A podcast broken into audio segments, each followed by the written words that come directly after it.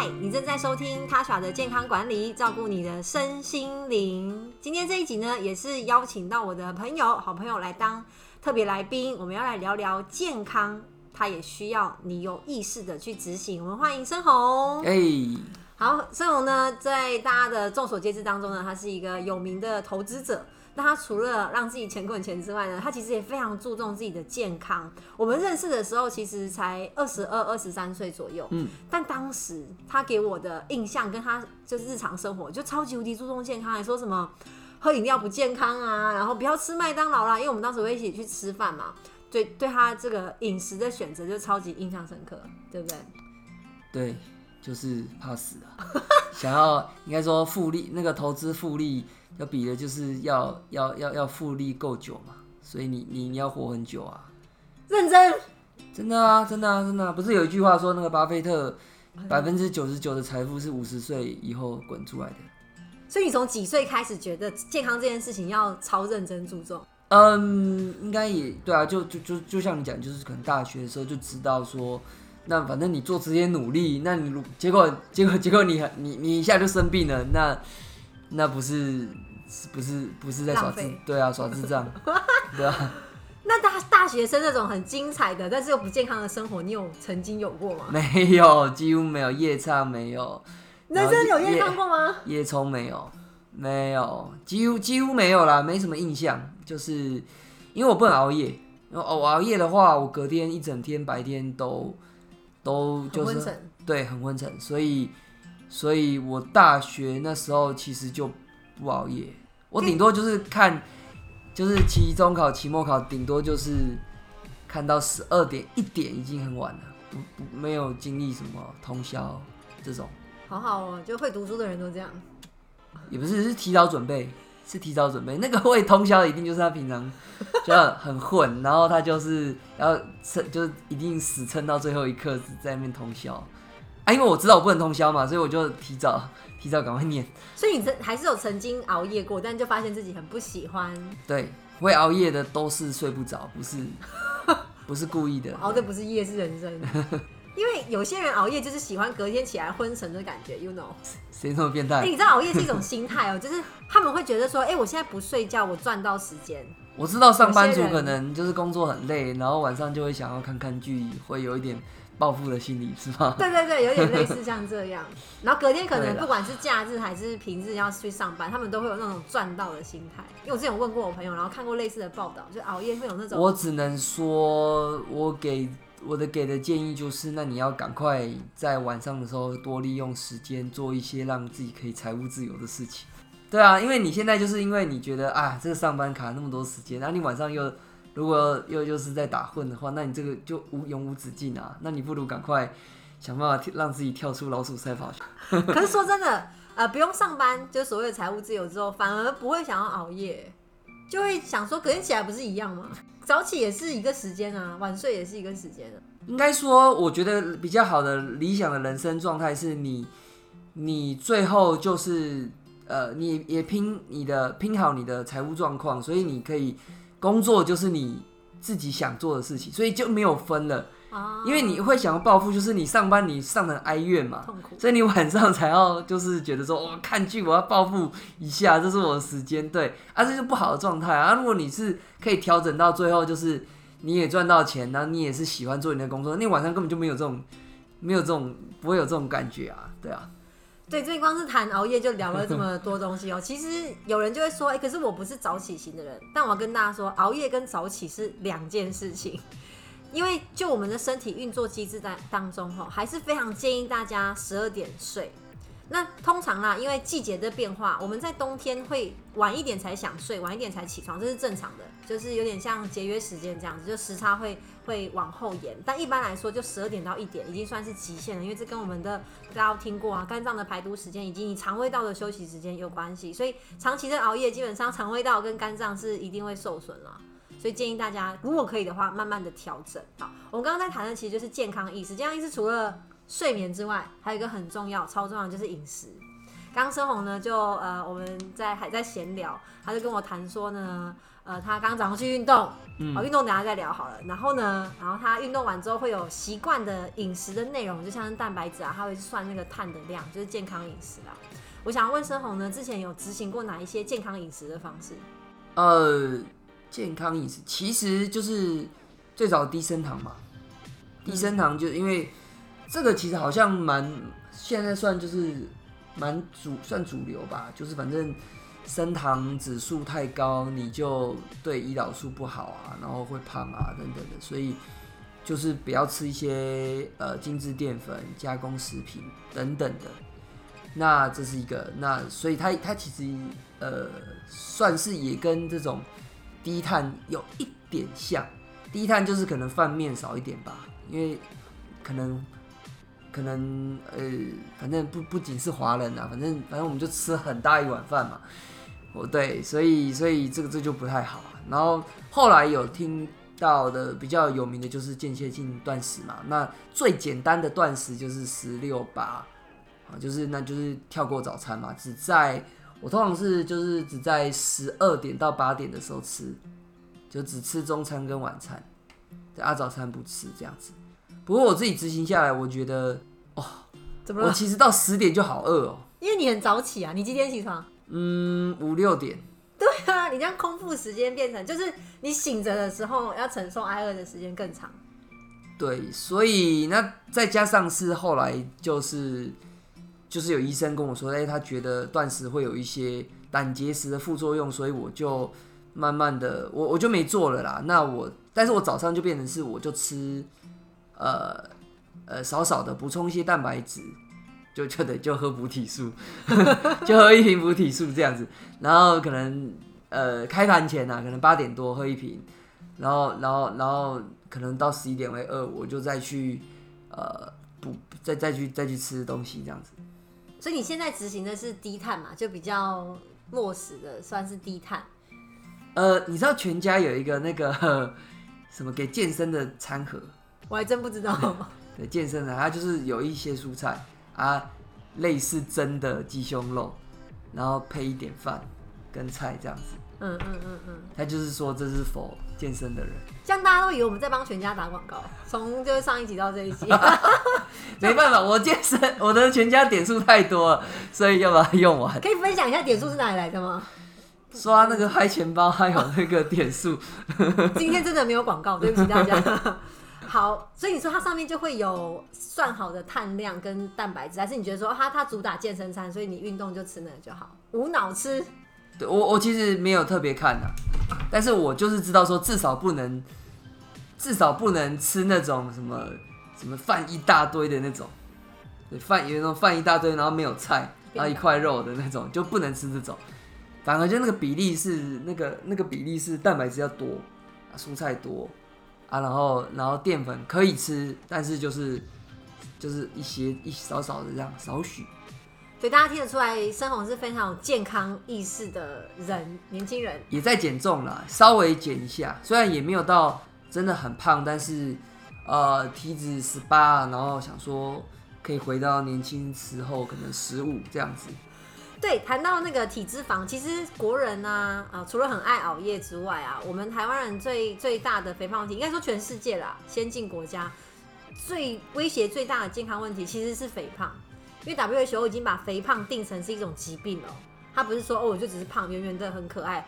胖跟健康绝对是一个反向的，没有人说胖胖的然后还可以很健康，基本上不太可能，因为你肥胖就会造成身体的发炎啊、心血管疾病啊，然后甚至后跟三高会有关系。那盛宏在我有意识以来就认识他，有意识以来他就超级无敌注重体重。不过他说他最近胖了一点点，今年就去年呢、去年忽然就胖了快十应该快十公斤，对我也不知道为什么。但他原本是超瘦哦，各位，他原本其实我原本是超瘦。对我原本呃六十公斤，然后是从小瘦到大，吃不胖的那种人，然后现在就可能可能三十五岁就一瞬间就就就变七十了这样子，所以现在才想要回到可能回到可能呃再再再降一些，可能六七这样。其实我们在谈到健康意识的呃开始之前哈，第一个就是像深红这样，你要先意识到我现在的状态，就我现在的体重、体脂肪，哈，我我的睡眠状态、我的压力状态，然后去设定你的理想体重、体脂目标，才去执行，而不是一股脑的去。呃，谁说吃这个很健康啊？谁说这个呃这个营养品很好啊？或者说啊，今天性钻石很好啊，就投进去。可是你其实不知道自己还距离理想的状态有多么的遥远。那当然执行之后开心的话，像像生活他的这些健康的生活形态，已经算是这样十几年了，习惯之后可以维持是是最好。那我们来谈一下他最近在执行的低碳时候，因为我前面谈过很多的饮食方式，但真的还没有聊过低碳。好，碳水化合物呢，在呃，我的单集当中很常出现，因为它是我们健康的敌人，可是又是必须的营养素。就卫福部卫福部的建议来说，应该每一天的卡路里当中要有四十五到六十五 percent 是碳水化合物。不过好的碳水化化合物很重要，刚刚生活已经有了一些示范哈，什么加工的啊、精致的啊，尽量不要吃。所以如果呢，就一个一般的，假如说六十公斤左右的男生或女生，一天的卡路里可能是一千六百卡。那我们里面大概七百二到一千零四十的卡路里是要来自碳水化合物，把它换成，因为一克的碳水化合物等于多少卡卡路里？一克的碳水化合物是，嘿，很好，对。所以呢，刚刚提到那个例子后，一千六百卡路里的饮食啊，大概碳水化合物会占一百八到两百六。你有你有就是可以有马上投射说，哎，一百八到两百六是吃什么东西吗？像我们刚刚提饭好了。吃这是几碗饭？一百八十克是几碗饭？几碗饭？五碗？三碗？三碗？三碗？就是我们一般去那种呃，就你这样手拱起来，这样一个小碗，这样一碗就就有呃六十了，六十克的糖类、碳水化合物。白米饭哦啊，但是白米跟糙米的含糖量是一样的。那如果面的话，面的体积可以吃到饭的两倍，就就含有一样的。呃，一样的碳水化合物，不过面说实话比较精致，热量也可能会比较高。这样，那低碳就是呢，把你原本的这样的饭量，哦，碳水化合物的量直接砍一半。所以讲说呢，我是建议摄取的卡路里是一千六百卡，我一天可以吃三碗白饭，那我就直接砍半，变成一点五碗。好，但是大家其实各位，你们除了吃三餐会吃到饭之外，是不是其他地方也会吃到碳水化合物，像零食？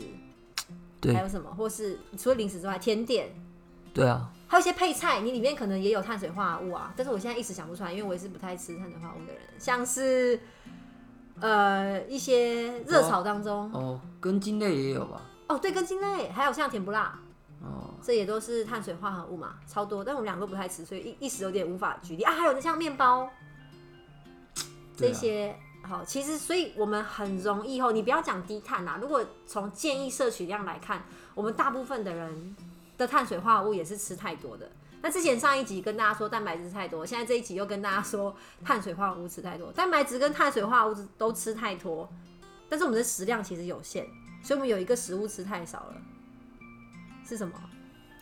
什么吃太少？什么种类的食物吃太少？我们蛋白质吃太多，碳水化合物又吃太多。蔬菜吃太少了啦。哦，蔬菜哦。你会有意识的去吃蔬菜吗？认真的增加？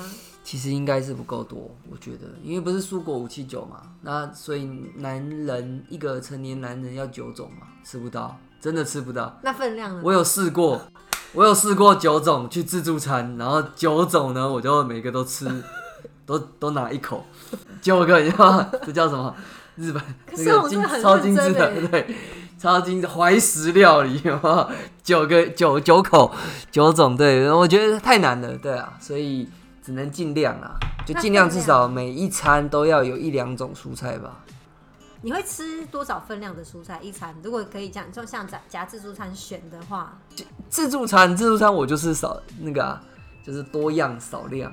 就每个都给他夹一点，这样子，青椒两个，对，然后什么什么花椰菜两个，这样子，类似这种。他真的很认真的，对对，颜呃，就蔬菜来说是越多颜色越好啊，种类越多你会有吃到不同的植化素。不过重点就是好，如果你觉得哇这太难了，那我们至少先把分量吃到，因为现在绝大部分的人都是分量都吃太少了。我们把胃容积。都给了蛋白质跟碳水化合物，那尤其是淀粉哈，很多加工的，所以热量也都太高了。那当然肥胖就自然而然的。我有我有一种理论，不知道对不对？听听看。就是如果你真的很喜欢吃什么，我比如说有人真的很喜欢吃面包，我谁真的很喜欢喝真奶。我觉得这种人呢，我反而跟他，因为我知道他真的超爱，他没有不行，我就会跟他说好，那你可以吃，但是你就不要吃白饭。就是他觉得白饭还好，可是他真的很喜欢喝真奶的话，那你就可以一周呢可以喝个，呃，你真的很想喝，你也不要戒嘛，你不然你会超痛苦，你就一周可以喝，给你喝个两杯。但是你白饭你觉得还好，你就不要吃，等于是说你把碳水化合物的扩大给你爱吃的东西，不要累积你的，不要心里一直累积仇恨值。对，你知道有些人一有一种克制的人，就是仇恨值一直累积，后来爆发。就报复性饮食。对对对对对。所以，所以我我我我我我的理论就是把那个就是就是就是不要累积仇恨值，然后你就还是吃你喜欢吃的东西，但是你其他的东西你就知道说要替代掉。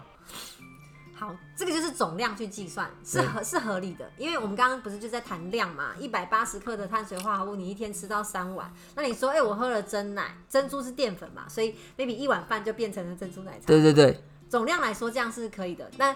就只有一个问题啊，就是品质的问题。嗯，就退而求其次哦。对对对，对。如果真的要吃到精致淀粉，我会建议你那一天就多吃一点蔬菜，看可不可以把它排掉，然后或是加运动，嗯，把运动加进来。好，那我也很好奇问深红，因为你现在执行低碳，可是你也有在运动，你在运动日会特别的调整你的碳水化合物吗？嗯，会碳水化合物哦，也不会，就是都一样，蛋白质会吃多一点。